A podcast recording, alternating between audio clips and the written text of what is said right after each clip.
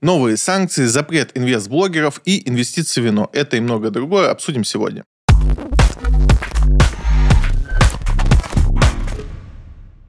Страны G7 намерены бороться с обходом антироссийских санкций и сокращения дохода РФ от энергоресурсов. Когда мы записываем, прямо сейчас заседают ребята в G7 и решают, что нам опять запретить из любопытного. Там ничего такого сверхъестественного не происходит, но будут все усложнять, и чтобы никто не мог никак там все это обойти. Не до конца понятно, как это будет реализовано. Судя по тому, как э, Грузия среагировала на все предупреждения не пускать наш самолет к себе в страну, а самолет все-таки приземлился там с туристами. Там локально происходит какой-то шум по этому поводу, но это произошло, и как бы Грузия вроде не собирается отказываться от сообщения, хотя на нее давили достаточно сильно. Это значит, что западные страны так или иначе теряют рычаги давления. Страны понимают, что у них есть тоже свои интересы и стараются как-то лавировать в этом. Европейский мир пытается опять как-то там усложнить э, те ресурсы, которые к нам попадают, и в том числе торговлю, параллельный импорт, будут продолжать давить, ну, по крайней мере, собираются на все эти обходные пути.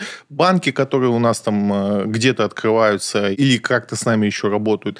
Ну, и энергоресурсы как-то они хотят сокращать. Конечно, это безумие, потому что там самые крикливые страны Балтики почему-то только наращивают потребление наших энергоресурсов. Как у них это в одной голове все работает, то есть, с одной стороны, они вроде как кричат, что надо все запретить, а с другой стороны, наращивают обороты и наращивают покупки наших энергоресурсов, не знаю. Но вот имеем то, что имеем. Из нового и любопытного, э, значит, э, вокруг алмазов все-таки они как-то нагнетают. Долго они эту тему мусолят и не могут пока принять, что делать. Вроде как Англия э, сегодня тоже заявила, что запрещает ввоз российских алмазов. Тоже непонятно, как это реализовать. Ну и в целом они хотят все это дело как-то запретить.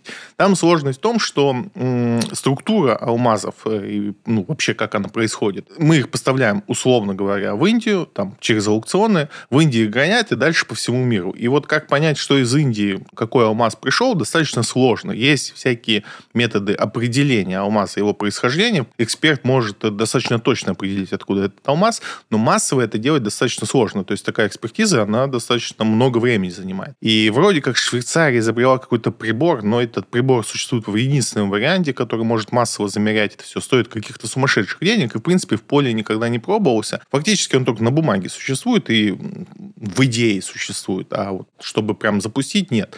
Но вот э, вроде как будут этот вопрос дальше прорабатывать, поэтому посмотрим, как это все отразится на Ларосе в том числе, и как это будет реализовано не очень понятно. Из э, самого любопытного это то, что наши заблокированные э, активы, которые у нас по всему миру заблокировали по разным оценкам, что-то нашли, что-то не нашли. Если раньше разговор шел, что они заблокированы до решения конфликта, то теперь мы в заявлении видим, что они говорят, что вернут активы только в случае возмещения ущерба Украине, что уже, конечно, забавно. Я уверен, что мы эти активы не то чтобы никогда не увидим, но мы их будем выторговывать, то есть э, не будет и простой истории про то, что их просто отдадут. Их будут вот э, условия их возврата, они постоянно возрастать. То есть надо будет что-то еще сделать, там в конце надо будет, чтобы Путин подпрыгнул три раза крикнул что-нибудь. Ну, то есть все равно придумают э, какие-то варианты, как не отдавать Э, все эти вещи. Ну, то есть это такой длинный, интересный спор. И как к этому будет мировое сообщество относиться, Посмотрим, потому что такого уровня блокировок еще не было. То есть страны поменьше, конечно, у них отбирали всякие штуки классные, но вот Россия, наверное, первая такая большая страна, у которой отжали активы и не хотят отдавать. Тут самый большой интерес вызывает то, как мир отнесется к подобным вещам, и не будет ли он сильно переживать по поводу своих активов э, в этих юрисдикциях, где заблокировали российские. СПБ биржа создаст безопасную цепочку хранения бумаг Гонконга к концу года. О чем речь? У нас в свое время, когда открылась возможность покупать э, акции в Гонконге, почему-то все очень мало говорили о том, что это небезопасно, так же небезопасно, как покупать на любой другой там, американской бирже. Потому что вот эта цепочка покупки, она шла через банк Нью-Йорк Меллон, и об этом старались не говорить. Мы на этом подкасте говорили об этом, и я говорю, что глобальная опасность по этим бумагам ровно такая же, как бумаги, которые вы покупаете сейчас на любой другой бирже американской.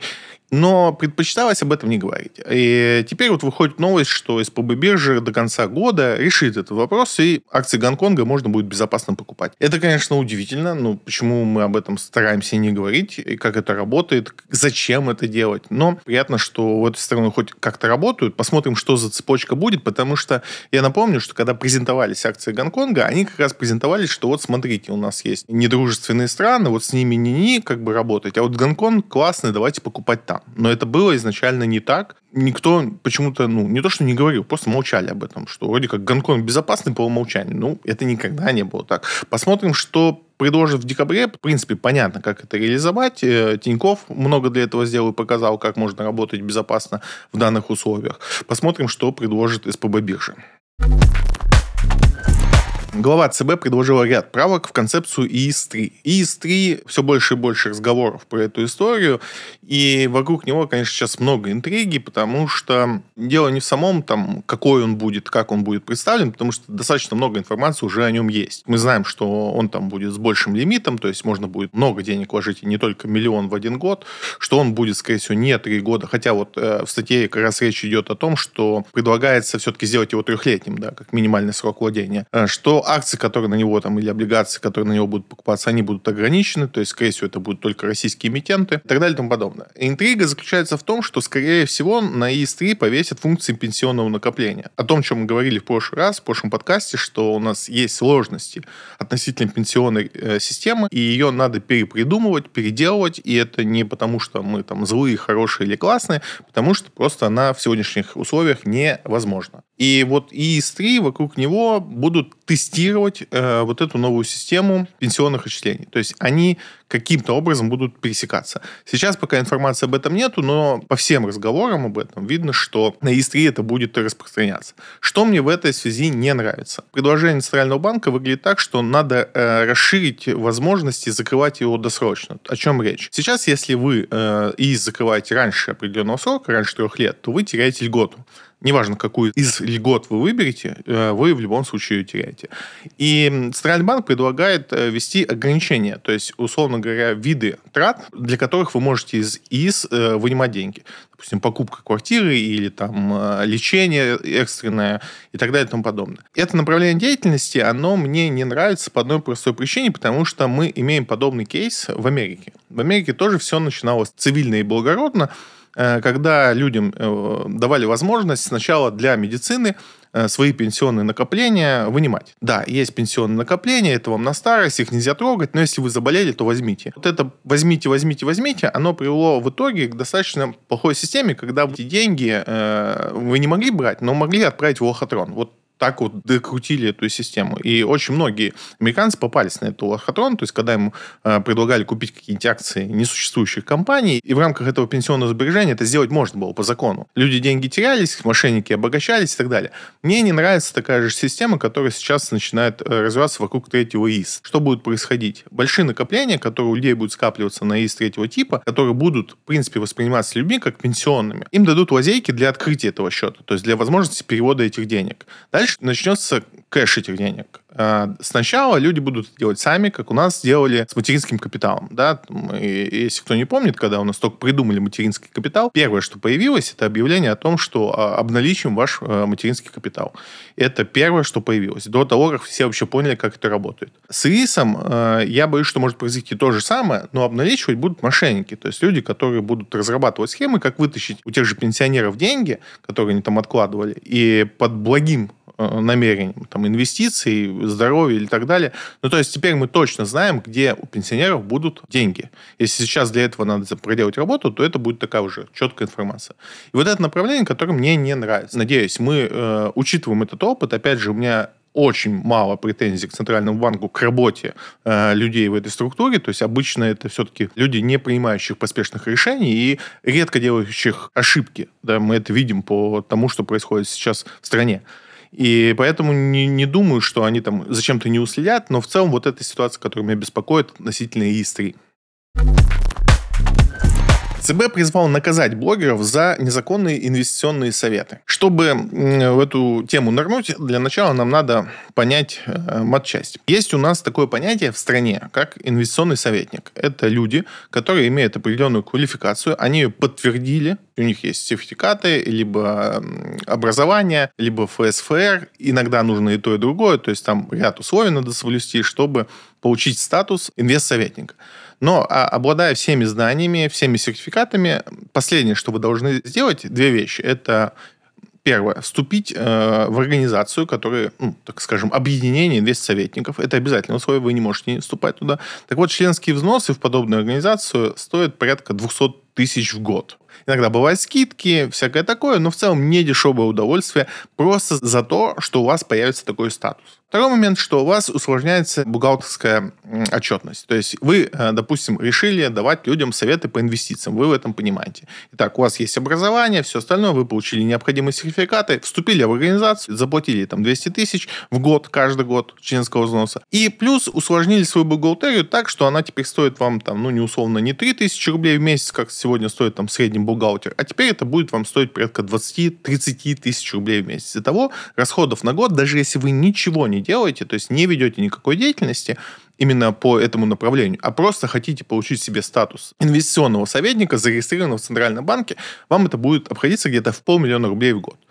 И поэтому никто не пытается получать этот статус из тех, кто не зарабатывает э, инвестиционными советами. И в том числе я по той же причине никогда не стремился получить этот статус. Я не даю советов по инвестициям в целом и не страдаю от того, что у меня нет этого статуса, и не собираюсь это делать. Но суть в том, что многие, кто бы хотел этим заниматься, не делают именно потому, что вам надо где-то 500 тысяч просто для того, чтобы в ноль обходить. Ну, давайте посчитаем, как это можно заработать. Ну, то есть, сколько должна стоить ваша консультация, сколько консультаций в год вы должны давать, чтобы хотя бы в ноль выходить и обеспечивать эту структуру. Вам придется достаточно дорого дорого брать за свой там, час консультации, а тогда где вы возьмете клиентов? В общем, как по мне, институт э, инвестиционных советников, который сейчас у нас в стране существует, он бесполезен и бессмыслен. То есть получать статус инвестиционного советника можно только вот в каких-то редких случаях. И в действительности сказать, что вот это определяет э, качество человека, насколько он понимает в инвестициях, я так не считаю. Хотя, опять же, ну, дело не мое. Но с точки зрения закона, только инвестиционный советник может дать вам инвестиционную рекомендацию. То есть э, только он и, и никто другой в нашем государстве может сказать вам, какую бумагу купить, когда, когда продать, как сформировать портфель и все остальное. Он там еще после этого должен огромный отчет заполнить, но то не важно. По сути, никто другой по закону этого делать не имеет права. И да, там есть обходные пути, что это не инвестиционная рекомендация, что я не инвестиционный советник, а финансовый советник. Это уже не то, и там регистрировать это нигде не надо, и так далее и тому подобное. Вот эти все вещи — это обходные пути. По сути, все это такие лазейки, которые ну, нарушают закон. Вы не можете давать инвестиционные советы. И это нормально, это хорошо даже, мне кажется. Потому что инвестиционные советы в наше время, э, вот то, что сейчас происходит, выглядит как полный трэш. Я, правда, не инвестиционный советник, но я видел много инвестиционных консультаций, которые оказывают разные люди, и это ужасно, потому что люди не пытаются понять, что нужно конкретному инвестору. То есть советы из разряда, знаете, ну вот как я на подкасте даю. То есть сейчас там это не, не инвестиционная рекомендация, это не, не хорошее время сейчас то, что я говорю, покупать. Смысл в чем? Я когда-то говорю, что классная идея покупать там замещающие облигации «Газпрома» они в целом, как идея, они классные, но есть много нюансов. Какой у вас план по инвестициям? Сколько у вас денег? Как часто вы пополняете? Какой у вас срок инвестиций? Когда вам могут понадобиться деньги? Как срочно они могут понадобиться? Какая ликвидность вы строите? То есть, чтобы конкретно человеку сказать, покупая вот эту облигацию, надо узнать очень много о человеке перед тем, как понять, подходит эта инвестиция ему или нет. И это касается практически всех инструментов. То есть нет такого инструмента, который подойдет всем. По сути, эта история как с таблетками. В аптеке нет а таблетки такой самой классной, которая подходит всем. Не можете вы прийти в аптеку и сказать, дайте мне, пожалуйста, самую классную таблетку. Вас все равно спрашивают, зачем, от чего, какие у вас симптомы, что вы хотите вылечить, если у вас назначение врача и так далее. Но нет такой таблетки. И в инвестициях нет такой бумаги, которую любой человек купил, и ему классно. Так не бывает это очень индивидуальная штука. И, конечно, я понимаю, когда вот э, люди раздают инвестиционные советы, маскируя их под то, что это не инвестиционная рекомендация, в чатах, в телеграмах, в закрытых, в платных, там еще где-то, рассказывая, как им будет классно, если они купят акции «Газпрома» или еще каких-то акций. Понятно, что так не должно быть. Но при этом очень странно, что ЦБ хочет как-то все в одну кучу смести. Потому что дальше, если читать текст их заявления, они пишут о том, что основную проблему они видят, собственно, вот в этих советах, которые раздают в Телеграме, и в том, что люди потом, потом, после этих советов, непонятно куда отправляют деньги. Так вот, э, тут надо разделить две вещи. Когда люди отправляют деньги непонятно куда, в 99% случаев это мошенничество и не имеет никакого отношения к тому, что кто-то дает инвестиционный совет, не имея на это права по закону. Совсем другой уровень, как мне кажется, ответственности, это когда человека разводят на то, чтобы он отправил куда-то эти деньги, а потом у них просто заберут. То есть план-то изначально у него просто украсть деньги. И это две разные вещи. Но ЦБ в своем заявлении смешал это все вместе, и мне, конечно, это все не нравится. Хорошо, давайте предположим, что телеграм-каналы и ведущие телеграм-каналов, я на подкасте больше никогда не скажу вам, какая акция хорошая или какая плохая, а буду использовать для этого какие-то другие словосочетания, непонятно, кому от этого станет легче. Что произойдет? Люди не найдут способ обходить э, вот эти условности. То есть, как сейчас вешается плашка «неинвестиционная рекомендация», ну, будут называть это, добавлять еще что-нибудь. Немножко кажется, что борьба с ветряными мельницами. С одной стороны, проблема понятна, и никто не поспорит, что ну, хотелось бы это урегулировать. Но если вы хотите, чтобы условно я, когда писал о том, что там акции Лукойла сегодня интересны, в своем телеграм-каналу там на тысячу человек, при этом платил государству за это полмиллиона в год, ну, come on, это так не работает. Хотите узнать мою квалификацию? Пожалуйста, я готов это подтвердить. Она полностью соответствует всем сегодняшним требованиям с любой стороны по всем параметрам я подхожу. Только все, что нас разделяет от законности и незаконности, это полмиллиона рублей в год. Я не готов их платить. Скорее, я не буду не давать какие там, прогнозы и рекомендации в своем телеграм-канале. Но выглядит все это более страшно по одной простой причине. Весь вот этот хайп вокруг блогеров, он же не с пустого места начался. Мы все прекрасно знаем историю Блиновской, э, Лерчик и вот этих всех ребят, которые там миллиардами рублей э, не делятся с государством, хотя должны были.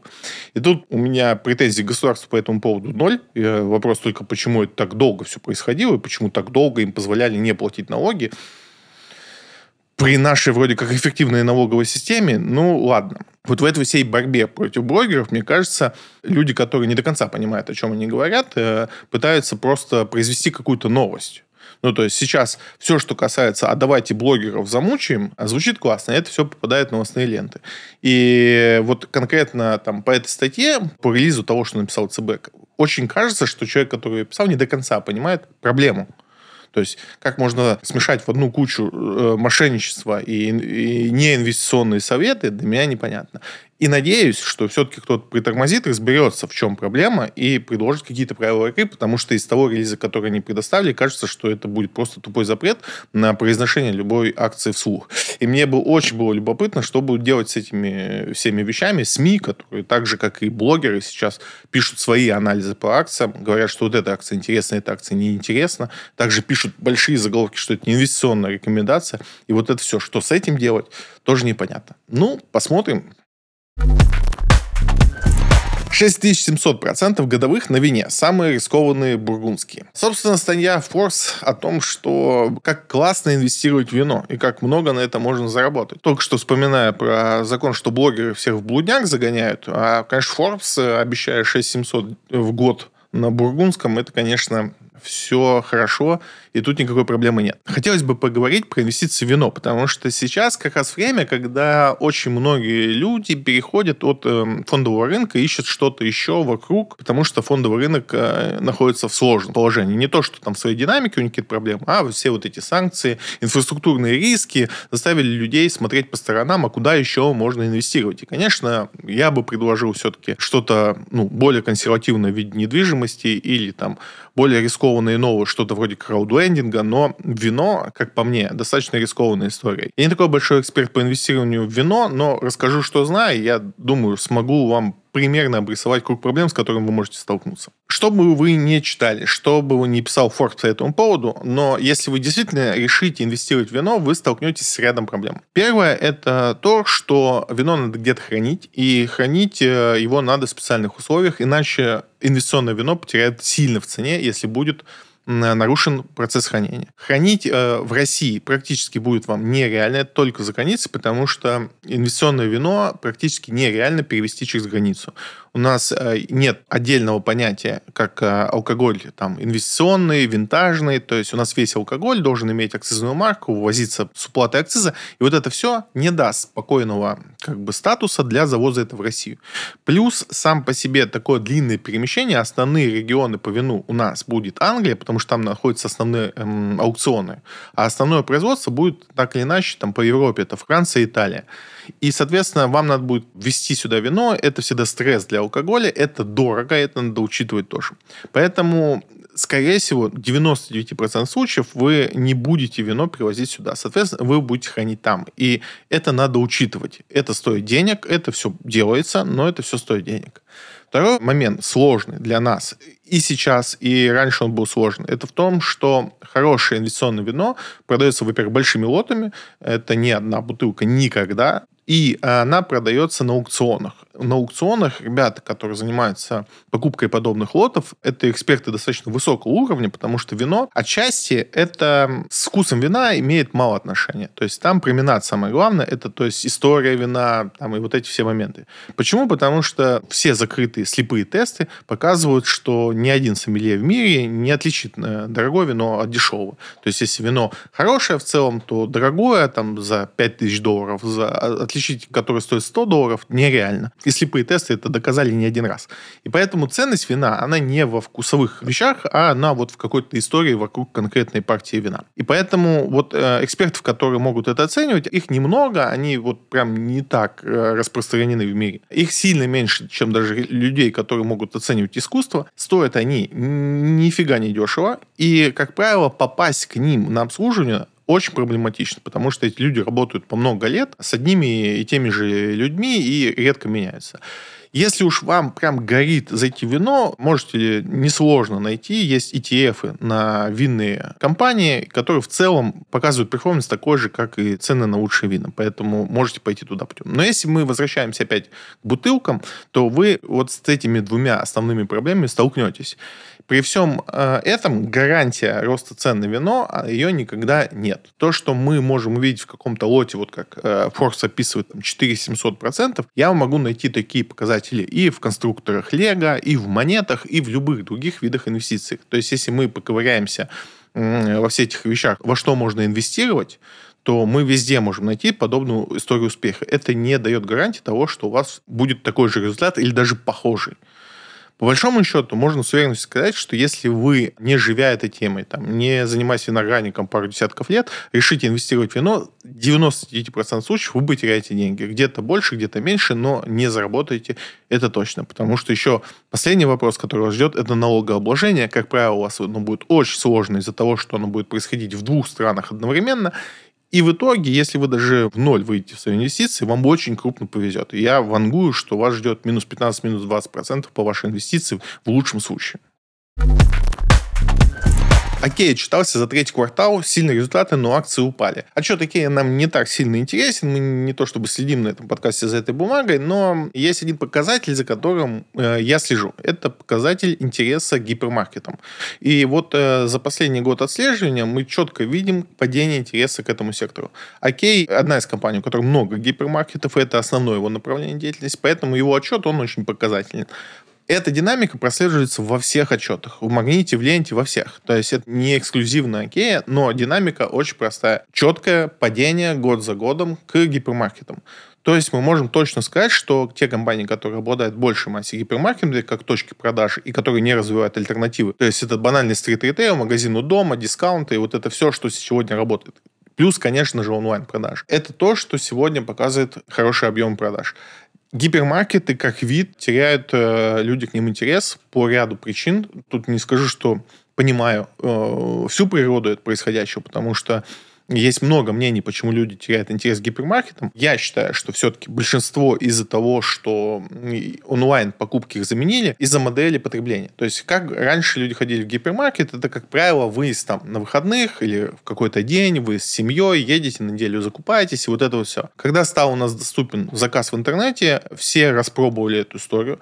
Наценки никакой нету, намного все удобнее, продукты более свежие. Вот этот э, ритуал поездки, он, конечно, классный с точки зрения времяпрепровождения, но в сегодняшнем мире, и в том числе в России, уже непозволительная роскошь там, тратить полдня на поездку в гипермаркет, когда ты можешь все то же самое сделать в интернете. И люди нашли новые развлечения для себя, куда потратить это время, в том числе с семьей, чем вот э, ехать в магазин там, и тратить реально иногда целый день для того, чтобы закупиться на неделю. Для меня это вот так выглядит. Что в действительности происходит, не знаю, но мы видим точно, что это происходит. Гипермаркеты сильно теряют по выручке, по оборотам. И окей, как один из главных показателей этого тренда, если ребята ничего не начнут делать с развитием других направлений, у них, конечно, будет беда. И, соответственно, надо смотреть, что делает в этом плане магнит, что делает там, перекресток, ленты и все остальные, потому что остальные, в принципе, э, уже заметно, что стали переобуваться и больше работать в тех направлениях, которые сейчас потенциально показывают более интересные цифры. Инвесторы-неудачники, когда вы потеряете деньги на вложениях в недвижимость. РИА Новости «Недвижимость» вышла с огромным материалом о том, как же правильно инвестировать в недвижимость. И это было безумно интересное чтиво. Потому что, да, там действительно иногда появляются светлые мысли, но суть э, всего материала, оно сводится к тому, что вам обязательно надо обращаться в агентство недвижимости или агенту по недвижимости, иначе вас ждет крах в неминуемый крах. Вся статья вот э, красной нитью эту идею проносит. И есть что мне сказать по этому поводу. Начнем с того, что самому инвестировать в недвижимость, не будучи к этому подготовленным, разобравшись в материале, это немножко безумие. Я часто говорю о том, что недвижимость – это хорошая инвестиция с точки зрения того, что она понятная большинству людей в нашей стране, и мы все в голове себе очень легко представляем, как работает эта схема, когда вы покупаете недвижимость и сдаете ее, получаете с этого рентный доход. Эту недвижимость легко передать по наследству, передать родственникам. Все эти вопросы в наших э, головах, они как с детства, знаете, вот существуют. Вот эта мысль, кого не спросит, купить 10 квартир, сдавать и жить на эти деньги, она очень простая, понятная, у нас в стране так случилось, что мы это легко понимаем. Но если профессионально подходить к этому моменту, то там начинаются вопросики. Человек, не сильно разбирающийся в недвижимости, купил себе недвижимость, сдает ее, получает деньги, и все окей в этой инвестиции. Там начинается вопрос, а какая доходность? Если она для вас сугубо там не важна, то есть вы, вот, у вас были лишние деньги, купили квартиру, вот на старость там будет сдавать, будет получать, то все правильно вы сделали. И не слушайте людей, которые будут говорить, что вы там могли получать на 1% в год больше. Не это самое главное. Обычно, мы, когда мы говорим об инвестициях, мы учитываем три вещи. Это доходность, риски и ликвидность. Ликвидность – это возможность быстро избавиться от инвестиций. Но ликвидность не особенно актуальна, когда мы вот именно в таком формате купить на старости квартиру, сдавать, здесь ликвидность не так важна, потому что не так важно, как быстро вы можете продать свой объект недвижимости, если у вас такой задачи, как продажа, не стоит. Да, в жизни бывают разные ситуации. Может быть, случится так, что вам придется продавать этот объект, но это всегда можно сделать с определенной скидкой. Риски в такой покупке, они практически минимальны, потому что недвижимость у нас более-менее государством. Она урегулирована, все сделки урегулированы. Да, у нас есть там и мошенничество, и случаются разные истории, но в целом это безопасно. И доходность – самый большой вопрос. Еще раз момент, что в недвижимости есть очень важное и главное, на мой взгляд, преимущество, которое нет в других видах инвестиций, например, в облигациях федерального займа, который вы не можете получить. Это то, что доход, рентный доход, он будет расти примерно со скоростью инфляции не всегда корректно, иногда там будут разнобои. Но в целом, если вы купите квартиру сейчас и будете ее сдавать, и через 20 лет этот платеж увеличится впитав в себя вот там инфляционные все эти риски. Плюс цена самой недвижки увеличится. Если вы сейчас возьмете ОФЗ 20-летнее, там, с купоном 8%, то через 20 лет может быть будет такая ситуация на рынке, что банковский вклад будет давать 15, а купон вы так и будете получать 8. Недвижка это снивелирует. И вам для того, чтобы это случилось, не нужно каких-то знаний. Это произойдет само собой. Вы легко узнаете, сколько сейчас там нормальная ставка за вашу квартиру. Поэтому в этих параметрах мне нравится недвижимость. Но если мы говорим о таком прям инвесторском подходе к этому делу, то тут, конечно, есть о чем поговорить.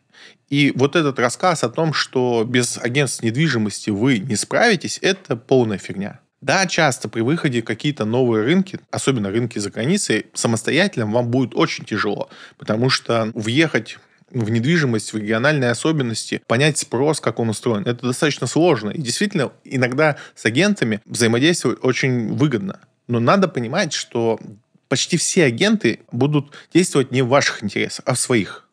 И мы это видим на всех рынках. И нету исключений или каких-то местечек, где агенты будут заодно с вами. Это большая редкость. Такие люди попадаются, ну, как золото в песочнице. Это практически нереально. И если вы находите такого человека, за него надо держаться. Потому что в большинстве случаев вы будете попадаться на агентов, которые думают только о своих интересах. В Москве не исключение. То есть, если вы приедете покупать инвестиционную недвижимость э, в Москву, ну или не приедете, здесь вы живете, и обратитесь к риэлтору, вам продадут ту квартиру, за которую риэлтор больше получит комиссия от застройщика. Именно поэтому квартиры ПИК так не популярны среди гуру агентств недвижимости. Потому что ПИК никогда, ну точнее очень давно, не платит никакой комиссии агентам. В подборках не увидите квартиры ПИКа, не увидите рекомендации по покупке ПИКа, не увидите экскурсий на эти объекты. Никогда. А вот экскурсии по объектам самолета или А101, пожалуйста, сколько угодно. Вас бесплатно повезут в Москву, все покажут, только депозит несите. На кого работают эти люди? Большой вопрос. И я не хочу сказать, что А101 или самолет плохие застройщики. У них есть и хорошие объекты, и плохие объекты. И у Пика есть и хорошие объекты, и плохие объекты. Тут дело не в этом. Просто нету объективного агента по недвижимости. Он будет вам впаривать то, что выгодно ему прежде всего. Не очень понятно, как в этой связке, когда у вас есть агент по недвижимости, который думает о себе, о своей компании, вам предложит хорошее инвестиционное предложение. Я такого не встречал. Если вы встречали, расскажите об этом. Обычно мы встречаем ровно наоборот, и таких примеров очень много. У нас есть сейчас скандал с ФСК, который в регионы и в Краснодарском крае больше всего через очень знаменитую компанию «Аякс», которая один из лидеров по ЮФО по продажам недвижимости – впаривал объект с рыночной ценой завышенной на 30% и рассказывал, какое благо. Если коротко, ситуация следующая. Они продавали квартиры за 20 миллионов однокомнатные и говорили, что по этапу, когда дом построится, они будут стоить 25, 23-25. Брали 2 миллиона задатка – типа того, что вы даже можете сейчас всю стоимость не платить. И для инвестора это выглядело так. Вы сейчас даете 2 миллиона, ждете 2 года, продаете квартиру, получаете еще 3, там, издержки туда-сюда, то есть вы на 2 миллиона еще 2 зарабатываете. Стопроцентная доходность. Идея супер. Что по итогу? Люди занесли задатки по 2 миллиона, а по факту это была рассрочка. Квартиры за 20 миллионов ну, просто нереально было продать, потому что квартиры в этом районе в таком уровне дома стоят 15. И если даже сейчас инвестор выставит ее на рынок, он ее продаст за 15. То есть 2 миллиона он уже отдал, ну, как бы, можно посчитать его доход.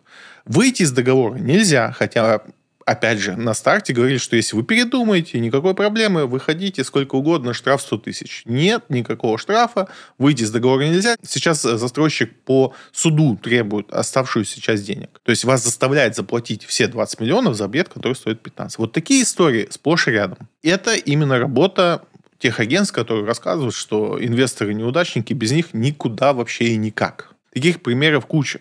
Можете посмотреть их вот сейчас в прямом эфире. Компания ПИК продает 20 квадратных метров студию на Волгоградском проспекте, практически центр Москвы. Буквально на Красной площади пешком минут 45, наверное. Сам не замерял, но так где-то по карте. 6900 сейчас очень классно продаются проекты самолет 15 километрах от МКАДа с инфраструктурой, которая вроде как появится ближе к 30 году. И никто, никакое агентство недвижимости не предложит вам проект на Волгоградском проспекте, потому что ПИК не платит комиссию. Поэтому вы, скорее всего, купите, да, на целых 400 тысяч дешевле, но, правда, на 40 километров дальше от центра Москвы, квартиру, которую никогда не сможете продать за эти деньги. Мой разговор этот не к тому, что надо действовать без агентств, не обращайтесь к агентствам. И среди агентств бывают исключения. И правда такие есть, которые могут э, позаботиться о вас. Но тогда вы должны понимать, что с вас деньги возьмут. За их работу они возьмут деньги, потому что эти агентства, они не занимаются благотворительностью. Если они проделают какую-то работу для вас, они за эту работу хотят деньги. И, как правило, это будет там, стоить от 100 там, до 200 тысяч подбор именно инвестиционной недвижимости. И вам даже могут скидку еще пробить у тех или иных застройщиков. И даже некоторые комиссию возвращают, которую получает от застройщика, если вдруг так все сложилось, что застройщик и комиссию платит, и этот объект с точки зрения инвестиций вам подойдет.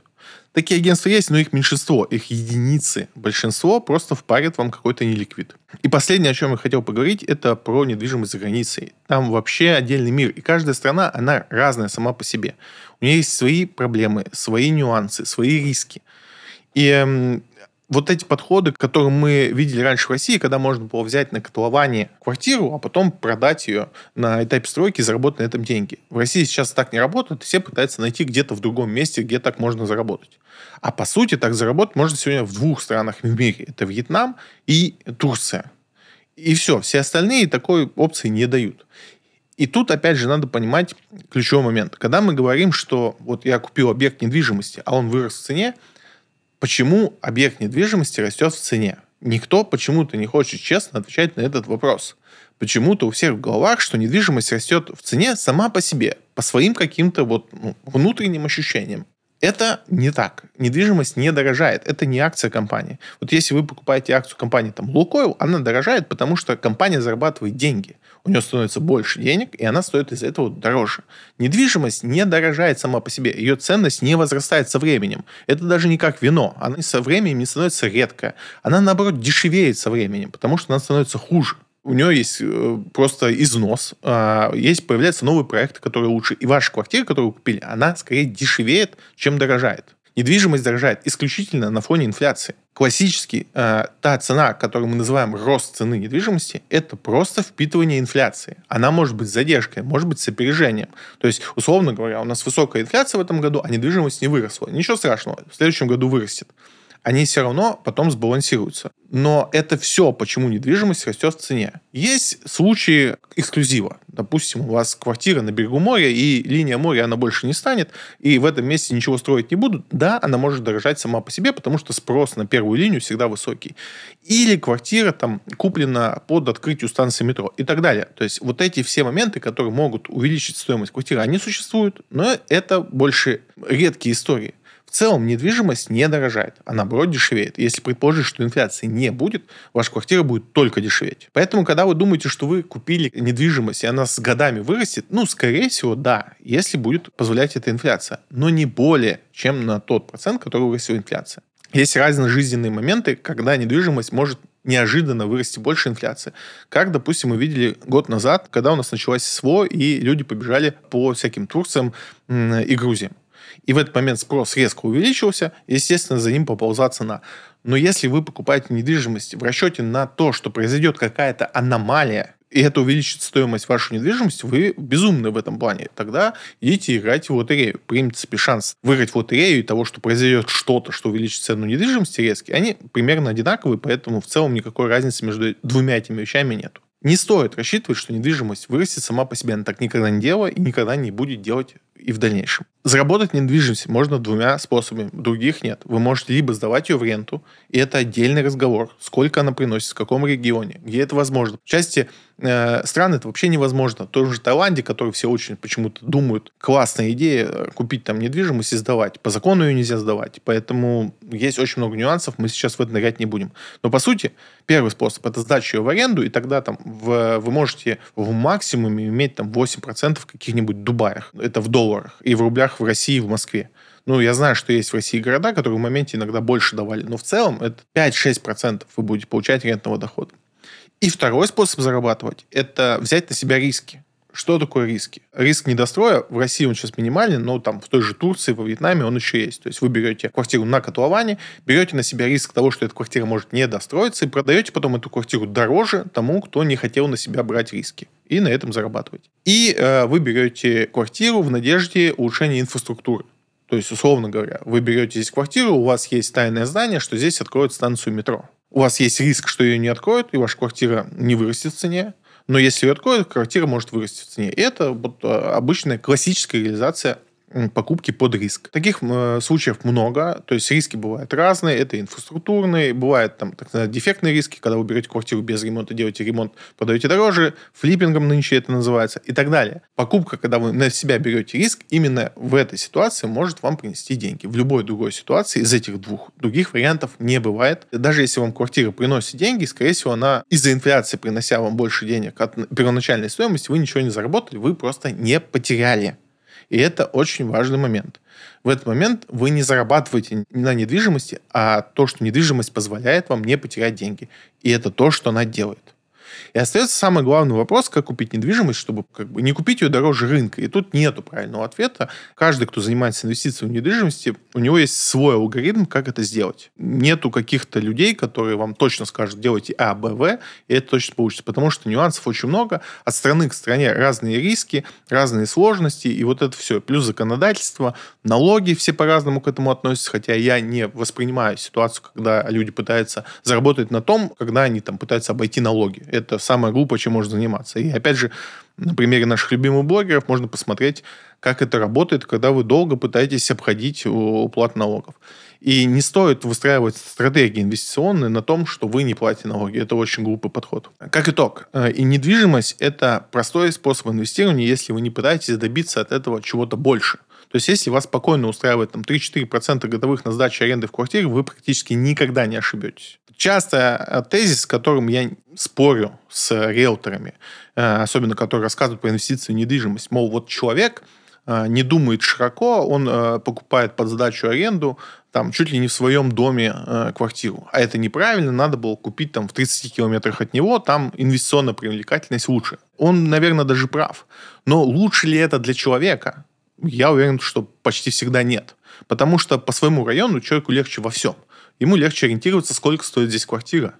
Ну вот, ему же надо выставлять потом цену за аренду этой квартиры. Он про свой район знает, а там через 30 километров район, это надо как-то там еще отдельно специально этим интересоваться. Зачем ему тратить на это время?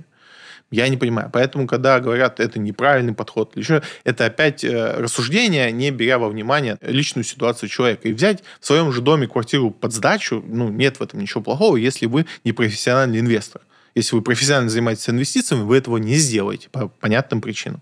Но если вы просто хотите иметь там э, дополнительно там, 400 долларов к своей пенсии на старости, шикарная идея. Не всегда вам для этого нужен будет риэлтор. Поэтому еще раз, инвестиции в недвижимость – это хорошая вещь. Но если вы хотите прям выжить максимум из этой инвестиции, вам надо очень много времени на это потратить. И не верьте тем людям, которые рассказывают, что без них вы точно не справитесь. Справитесь, просто потратьте на это больше времени, посмотрите, как это работает, посмотрите на кейсы тех людей, которым вы доверяете, и у вас все получится. Не стоит, правда, думать, что только, только хороший риэлтор вас в этом спасет. Не спасет. Скорее всего, он просто на вас заработает.